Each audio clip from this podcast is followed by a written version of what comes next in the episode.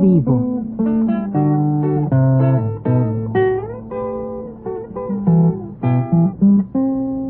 Mis décadas.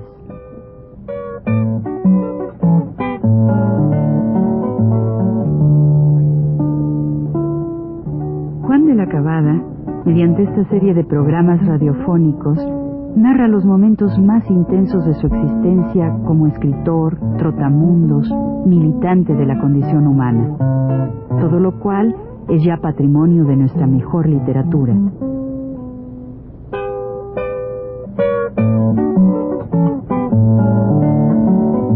Con ustedes, Juan de la Cabada.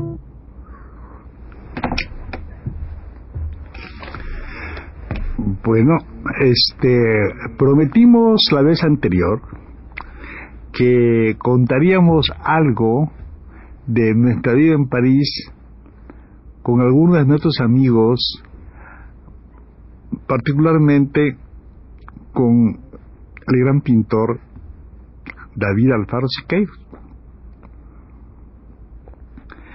Por eso, pues digo, por el mes de octubre me parece, más o menos, vino también a, a París David, para embarcarse, claro, esperando nosotros a ver si cómo vivía el curso de la, de la guerra y si podíamos regresar a España, ¿verdad? Porque pues, el Comité de Intervención había obligado a los extranjeros a salir. Pero como ustedes saben, pues ya para el mes de, de enero empezó la, la caída de, de, del fin de la guerra, digamos, ¿no? y la salida de, la, de, la, de los pues de los, de los de los republicanos españoles la salida a Francia y luego algunos vinieron a México el ejército republicano y otros compañeros que vinieron para acá también. Entonces resulta que pues eh, David tenía una de la vida que tuvo pues había una señora que tenía una galería y esta señora pues se le pues se le ocurrió enamorarse de David. Estaba muy enamorada la señora esta una francesa y claro pues eh, con estas cosas entre juego y no juego llegó el fin de año y el año 1938 ¿verdad? porque ahí va a entrar el, y el ese de gran esos días pues eh, en aquella en aquellas aquellos salones en aquella galería de la señora pues David dijo que celebráramos la fiesta iba a ser la cena y toda esa cosa no pues nos fuimos allí Alfonso Castro Valle que era este secretario de la legación ha sido embajador ya ha subido.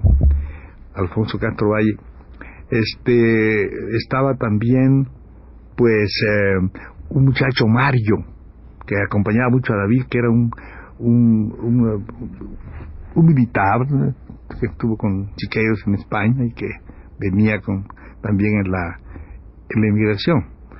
Estaba viviendo en París entonces.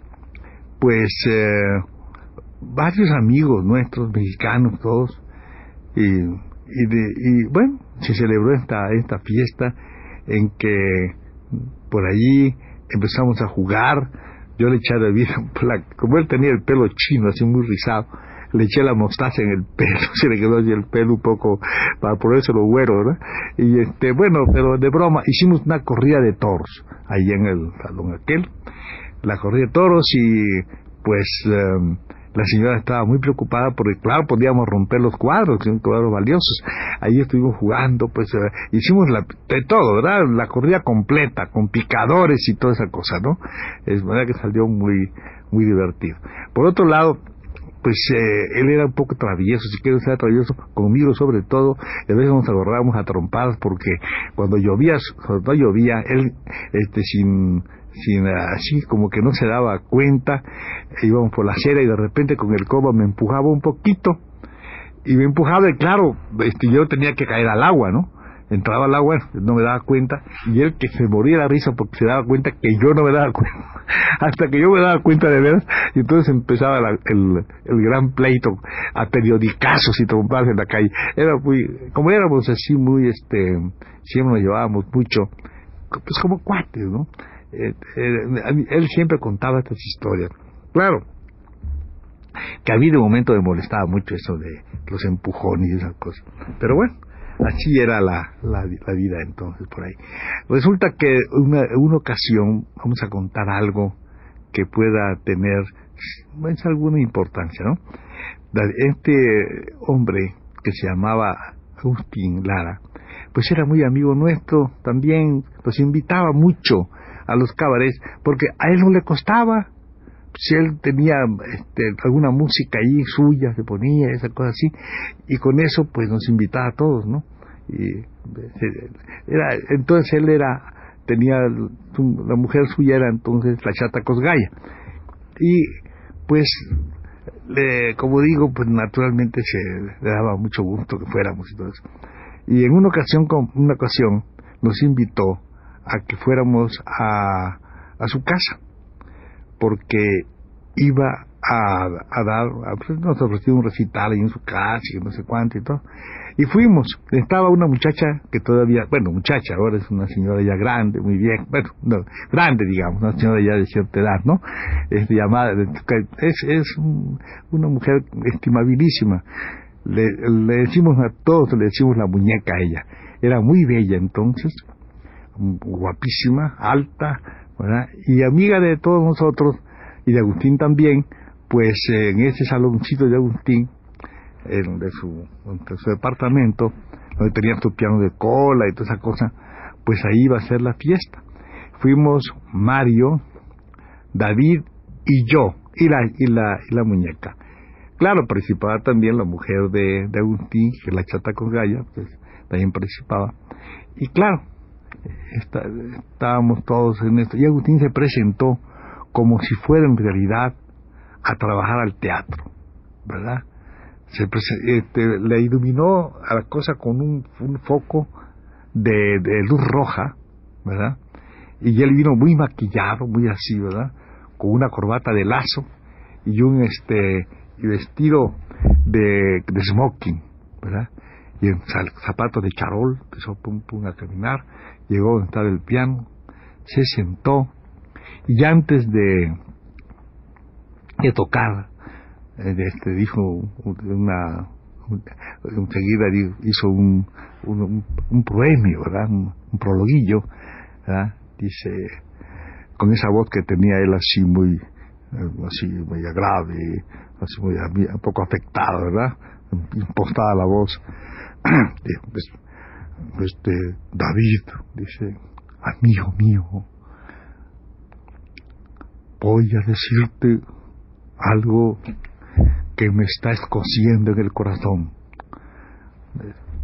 Voy a presentar aquí mi alma entera para que tú veas la estimación que te tengo. Y voy a ofrecerte esta, esta, esta, esta, esta, esta mi música pensando en que sabes que ciertas esencias, cuando están en envases generosos, nobles, van ganando con los años. Así el vino tiene su solera cuando está en maderas nobles. Yo voy a dedicarte de nuevo, después de ocho años, aquella canción que oíste alguna vez. De nuevo, amigo, dice, farolito, farolito, todo naturalmente, yo me empecé a reír mucho porque me acuerdo, me acordaba de aquel, aquel episodio, creo que ya conté, cuando él, este, en una, en un programa que se llamaba este, se llamaba Estrenos de Lara, habló de esta, de esta misma cosa, de Farolito, y se la dedicó a David. Entonces David me miraba con unos ojos este, muy enojado, y yo, y yo me moría de la risa, porque él estaba enojadísimo, porque claro, la, la, me veía los ojos así con esa cosa un poco así maliciosa, y le daba mucho coraje. Pero ya acabó Agustín su, su número, la chata cosgaya estaba, digo la chata cosgaya, este, la muñeca nos estaba sirviendo copas, pero sí, vasos eh, de, de coñaca todos, ¿verdad? En aquellos salían estos vasos y unas botellas muy grandes que allá acostumbran las, las bodegas francesas a regalar a ciertas personas. Entonces, un, es un, coñac que ellos dan de regalo, son, botellas grandes, y nosotros nos echaba ella la, el coñac se repartía por ahí en, vasos. Estábamos muy contentos cuando ya Agustín terminó, entonces dice, y ahora a ti, al entusiasmo, a disertar ahí, para ti armar, dice mi nombre y empieza a hacer una cosa como rusa, ta ta tam, ta ta tam, ahí, entonces David se podía la risa también y se burlaba de mí, claro está, de toda la, de toda la cosa esta de la fiesta de Agustín, todo así muy como él era, ¿no? Muy este, muy, muy con, con, no crean ustedes que él se reía, nosotros nos reíamos, pero él no, él estaba completamente serio, ¿verdad? Tomándolo todo. Y quién sabe si en el fondo él estaba riendo también de nosotros, pero de todas maneras, él con esa forma que tenía, siempre muy grave la voz y toda aquella cosa, lo que no quitaba que tuviera, fuera muy inteligente y que tuviera desde luego mucha, mucha perspicacia. Y esto, de tu perspicacia, lo podemos contar en otro episodio que ocurre una vez que estábamos en la legación sentados en un sofá y lo que, y, lo que él me, me, me, empezó a decir, ¿no? Me dice, oye, mano, ¿y tú quieres volver a México? Le dije, sí, mano, ¿cómo no? Quiero volver a México. Y dice, ¿sí de veras? Dije, sí. Pues yo no, mano. No quiero volver a México. Porque, imagínate, tú has visto eso que sale en México hay una sección que se llama ¿Qué opina usted de la música de Lara? ¿La, la, ¿La has leído alguna vez? En efecto, salía esa sección, la música de Lara, y la gente, claro, opinaba mucho sobre él, porque él tenía pues, mucho nombre, ¿no? Entonces, dice, pues sí, mano, ¿cómo quieres que vuelva a México con eso que se dice en ese periódico? A mí, esa sección, pues no. A mí no me molesta los que, los que me critican, los que hablan de mí, no me importa. Lo que me molesta son aquellos que quieren defenderme, mano. Eso sí me molesta, hermano. Imagínate. Me ves a mí flaco como soy, mano. Ves que yo, naturalmente, soy un músico nato. Yo no he tenido escuela grande ni estudios grandes de música. Y te digo que soy flaco y que no tengo esos, esos por la comparación que hace ese señor, hermano. Imagínate, a mí soy completamente lo contrario de la persona con quien me compara. ¿Qué crees que dice, mano? ¿Qué crees que me llama a mí, mano? Me dice el Beethoven mexicano, me fíjate, ¿cómo voy a volver a México con ese, con, con esa, con, esa idea para que me tomen de relajo? Alguien me encuentra por la calle y me dice, ¿qué hubo Beethoven? ¿Qué hubo Beethoven? Imagínate, no quiero volver, mano. Y no te vayas, mano. Sobre todo ahora, ahora que ya tengo una promesa de más de medio millón de francos para quien le Champs-Élysées, los Campos Elíseos, y voy a poner mi cabaret, mano y yo pensando siempre en este cabaret que voy a poner, en que estaríamos todas las noches, señalaba Renato que estaba ahí, Renato de Duque estaba dentro de la alegación fiscal, él, Renato, Renato, tú y yo, todas las noches sentados en el cabaret, mano, estaríamos muy bien, ¿verdad? ¿Para qué te vas, mano? claro, que como es natural, vino la guerra y nunca se hizo el cabaret de, de Agustín en París. Pero la idea de él era que Renato, él y yo todas las noches presidiéramos, ¿verdad?, la función de cabaret. En la próxima seguiremos conversando más acerca de Agustín.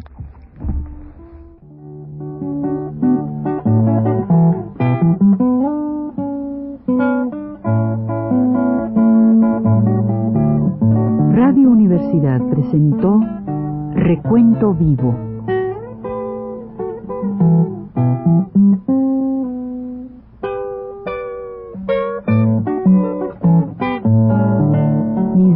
này.